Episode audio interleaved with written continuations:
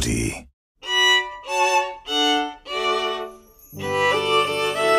今日のことの葉、かごと。今日もなかなかめんどくさいトラブルがあってさ。帰ってきてなり、そのセリフ。慌ただしそうに着替えたりしながら、一度もきちんと合わせてくれない目。遅くなるなら連絡くれればいいのに、いつも言ってるじゃん。口元に笑みを乗せながら、私も目を合わすことはない。言い訳と恨み事。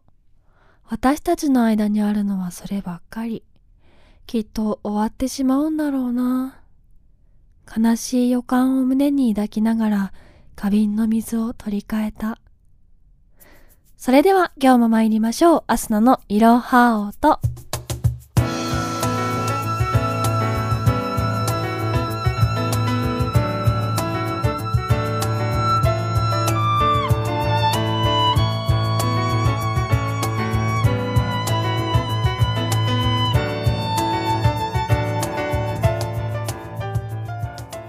皆さん、こんばんは。今週も始まりました、アスナのいろはおと。今回が第46回目の配信となります。この番組は百人一首や和歌など日本の古典文学を現代日本に当てはめて化学反応を楽しもうという番組となっております。私、バイオリン弾きのアスナが百人一首の紹介、解説をし、その後ゲストのお二人と共に感想などをお話ししていきます。え、本日、明日のですね、少々声の調子が悪くて、ところどころお聞き苦しい点もあるかもしれないのですが、どうぞ最後までお付き合いお願いいたします。今日ご紹介したことの葉は、かごと、漢字で書くと、託す言葉という風に書きます。言いたいことを他に託す、言い訳、口実という意味と、恨み事、不平、愚痴などという意味があります。源氏物語などかつての作品の中にもかごとはよく見られる言葉で夜ごとのかごとを思い出しても首筋がゾクゾクする。寝ぬ夜が増えるとかごとの一つ二つも出てくるので急いで帰ってきたというように古今の作品に出てきます。いつの世も不平不満を言う女性言い訳をする男性という構図は変わらないようです。それでは次のコーナーに参りましょう。アスナのカルタオと。本日ご紹介する一首はこちら。百人首第38番歌。忘らるる、見よば思わず誓い手し。人の命の惜しくもあるかな。ウコンの一首です。意味はこちら。あなたから忘れられてしまう私のことはどうでもいい。だけど、永遠の愛を神に誓ったあなたに罰が当たって命を失ってしまうのではないかと心配なのです。それでは解説してまいりましょう。心変わりしてしまった恋人を我が身はさておき心配する。これぞ恋人の鏡なのか、それとも嫌味たっぷりの恨み事なのか。送られたお相手は返答に困ってしまう一種です。今回の作者ウコンは小倉百人一首の歌人の中でも指折りの濃い大き女性でした。お相手として噂が流れたのは元吉親王藤原の厚忠藤原の浅忠藤原の元助源の下郷などそうそうたる身分高きそしてプレイボーイとしても知られたメンバー。そういった男性たちを相手に恋を渡り歩いたウコン。よほど魅力的な女性だったのだろうと思います。中でも藤原の厚忠との恋は熱烈だったようで大和物語という書物の中に残されています。厚忠は時の権力者藤原の時平の御曹司で小倉百人一首の中にも第43番歌に相見てのが選ばれている優れた歌人でもありました。恋大き女流歌人と浮名の絶えない御曹司の恋。今でいう芸能人同士のゴシップのように宮中を騒がせたであろうことは想像に難くありません。今回の「忘らるる」も送られた相手は厚忠だと言われています。決して心変わりしないよ。片時も忘れることはないよと永遠の愛を誓い合った二人。しかし厚忠はウコンのもとを去ってしまいます。それでもウコンはあれほど誓い合ったのにと真正面から恨み事を言うのではなく忘れられてしまう私のことはどうでもいいけど神への誓いを破ってしまったあなたに罰が当たってしまうのではないかと心配なのと一途に歌うのです。本当に一途に歌っているのでしょうか？恋多き女流歌人の言葉そのまま額面通りに受け取っていいはずがありません。平安時代の流行り歌を集めた良人秘書の中に次のようなものがあります。我を頼めて来ぬ男角水置いたる鬼となれ。私への愛を忘れてしまった男なんて鬼になって人から嫌われてしまえばいい。恨み呪い憎しみに満ちた叫びです。これこそが本音ではないでしょうか。私のことを忘れてしまったあなたなんてきっと幸せなんかなれるわけない。せいぜい神からの罰が当たって早く命を落としてしまわないように気をつけることね。ウコン渾身の嫌味捨て台詞だと私は思います。しかしこの歌男性たちからは好意的に受け入れられているようで控えめで良い相手を立てるいい女だという人も多いようです。なんとも単純で幸せなと言いたくなってしまいますがそのズレは時代が変わっても越えられない大きな壁なのでしょうか。ちなみにウコンのこの歌に対しての返事はなかったそうです。送られた厚忠はどのように捉えたのか。真相は謎のままです。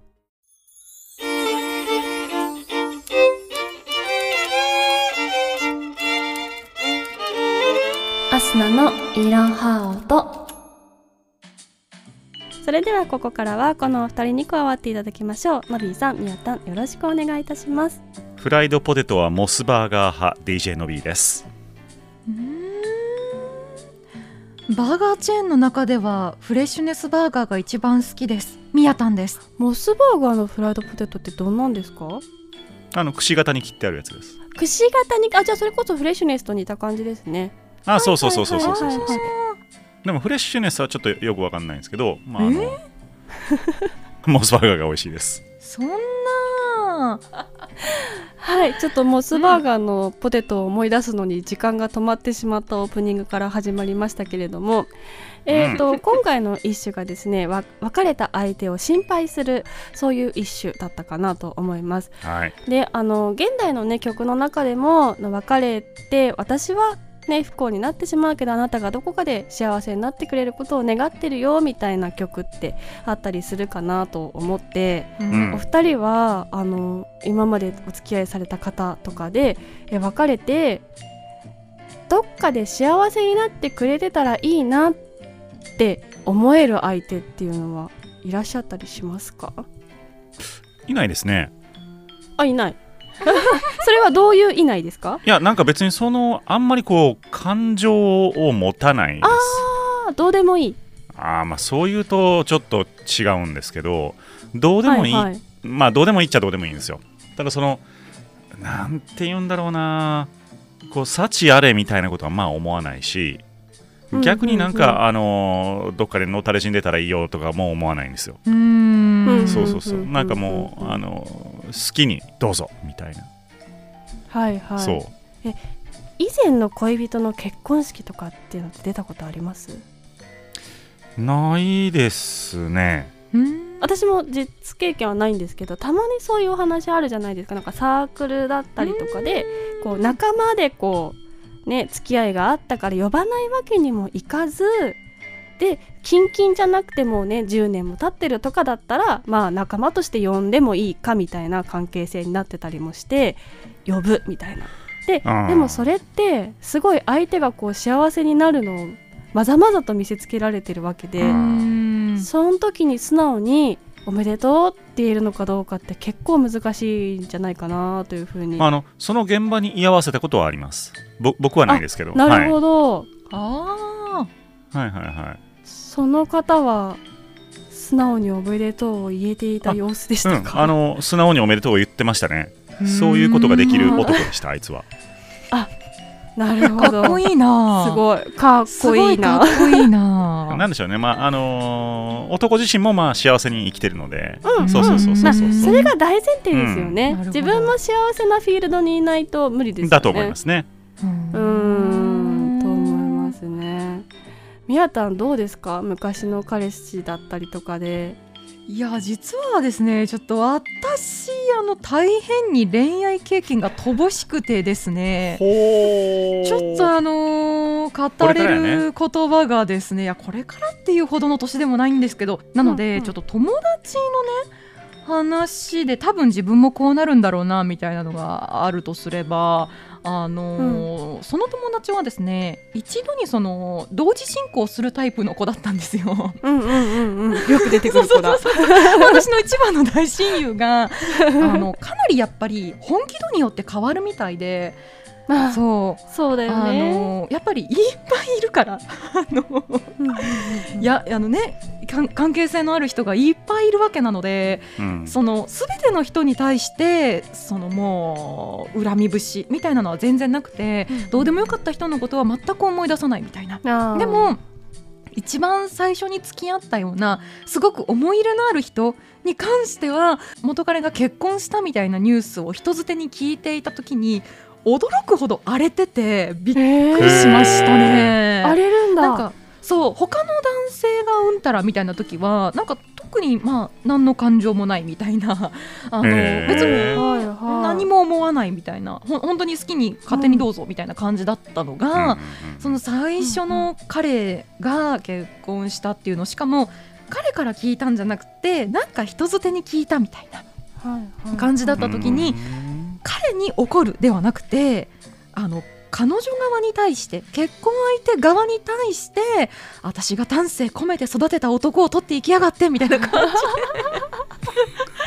ものすごく。なるほど。そんなことになるか。なるほどね。そう。なんかその時はびっくりしましたね。なんかどういう感情なのかが分かんなくって。はいはい。なんかで詳しく聞いたら、まあ、結構喧嘩別れみたいな感じで今から付き合うのは絶対考えられないみたいな感じで言ってるんですよ。うん。だったらいいじゃんって思うんですけどいやでもなんか私を差し置いてしかも私があれだけ教育してやったのを他の人が その教育してパワーアップした状態がスタートみたいなのが許せないみたいな感じで荒れてましたね。大変に荒れてました。なるほどうねん。だからこのウコンのこの一種もきっと本当は内心許せなかった気持ちをこう遠回しにすること。でもこれ男性江戸時代の学者とかがあのウコンのような女性はできた女性だって言ってるのは本当に幸せだなっていうふうに私は これのびさんこの一種で役聞いて単純に心配されてるって思います思思わないですね。はい。ですよねですよね。うん。完全な嫌味ですよね。うんううん。ん。それを感じ取れないというのは、うん。まあある意味幸せだろうなというふうにも思いますえっとこの一種実はもう一つ、えー解釈の仕方がございまして、そちらは、えーノート有料マガジンの方で解説をしていきたいと売るね思います。ぜひそちらもチェックしてみてください。ということで、えー本日ご紹介した一種に掛け合わせて選びました曲はこちら。ちょっと変わった曲なんですけれども。上沼恵美子さんで「リラの雨」掛け合わせてお楽しみくださいさて早いもので明日のいろはとお別れの時間が近づいてまいりました。皆様本日も最後までお聞きいただきありがとうございます。本日アスナの声が不調でお聞き苦しいところも少々あったかと思います。ありがとうございました。来週までには声直したいなと思っておりますのでどうぞ次回もお楽しみにお願いいたします。この番組では皆様からのメッセージをお待ちしております。ツイッターアスナのいろはと公式アカウントダイレクトメールなどで受け付けております。また、ハッシュタグいろはととつけていただきますと私たちに届きますので、ぜひ番組の感想などつぶやいていただけると嬉しいです。また、えー3人のトーク中でもご紹介しましたノート有料マガジン毎週公開しております。ぜひそちらも合わせてお楽しみください。それでは来週同じ時間にまたお会いしましょう。お相手はアスナでした。ありがとうございました。バイバイ。